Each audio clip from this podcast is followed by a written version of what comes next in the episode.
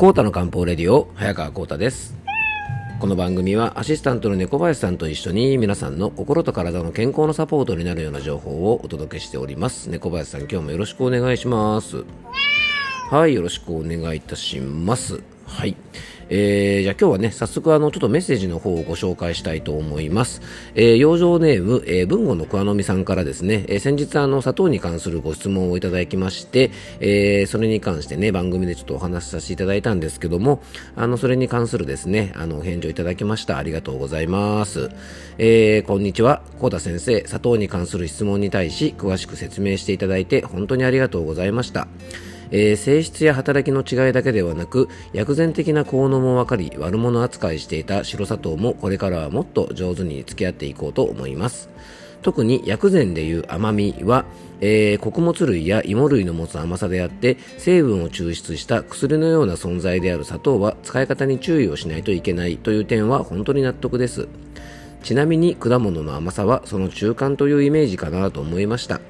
わかりやすい説明いつもありがとうございます。えー、晩秋を迎え、紅葉と温泉のベストシーズンですね。コータ先生、猫林さん、お忙しいと思いますが、体調に気をつけてお過ごしください。毎日の配信を楽しみにしています。えー、ということでね、文豪の小天美さんありがとうございます。はい。えー、本当ね、砂糖の使い方に関してはね、前回、前々回とね、あの、いろいろお話ししておりますので、よかったらね、参考にしてください。そうそう、前回はね、黒糖の保存方法なんていう話もですね、あの、ちょっとスピンオフ的な感じでお話ししましたので、参考になれば嬉しいなと思います。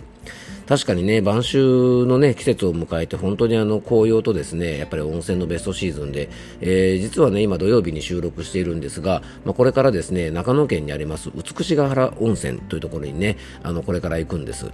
で決してねあの温泉に使ってゆっくり遊ぶというわけではなくて、えー、ちゃんとですね中医学の研修会なんですね、あのー、僕が所属してるねあの中医学研究会のですね、まあ、更新支部といってね長野県と山梨県の支部はですね年に2回ねこういう温泉で、あのー、中国のね中医師の先生と一緒にちょっと泊まってですね、まあ、合宿みたいな形であの研修会を開催するんですが毎回ねあのすごくいい温泉旅館を取ってくれてですね、あのいい食事もねあのゆっくり美味しい食事をゆっくり食べべたりできるので毎回楽しみなんですけどもね、まあ、今回はね美しが原温泉というね長野県の松本市にある温泉にちょっと行くんですけどもね。はい。あのちょっとねあの勉強もしっかりしますが温泉も楽しみです。はい。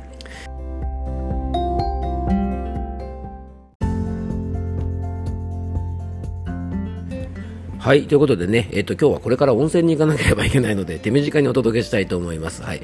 あの、だんだんですね、あと1ヶ月後にはね、もうクリスマスも過ぎてるということでね、年末に向けてなんとなく気ぜわしい方多いんじゃないかなと思います。で、年末年始に向けてですね、結構ストレスも増える時期で、あの、ちょっと不眠がちになったりとか、まあ、精神的に不安定に結構なりやすい時期だと思うんですね。まあ、昔からね、師走なんていうぐらいですね、まあ、あの、やっぱり忙しい時期ですから、まあ、こんな時はですね、ぜひあの、心をね、あの、ちょっと落ち着かせるような養生をいろいろやっていくといいんじゃないかなと思います。でね、そんな中で、ちょっと取り入れてほしいのがですね、やっぱりあの、漢方のね、あの、基本的な考え方、えー、食によって体とか心を良くするという意味でね、あの、食用上でちょっと心を落ち着かせる方法についてね、今日は少しだけお話ししていきたいなと思います。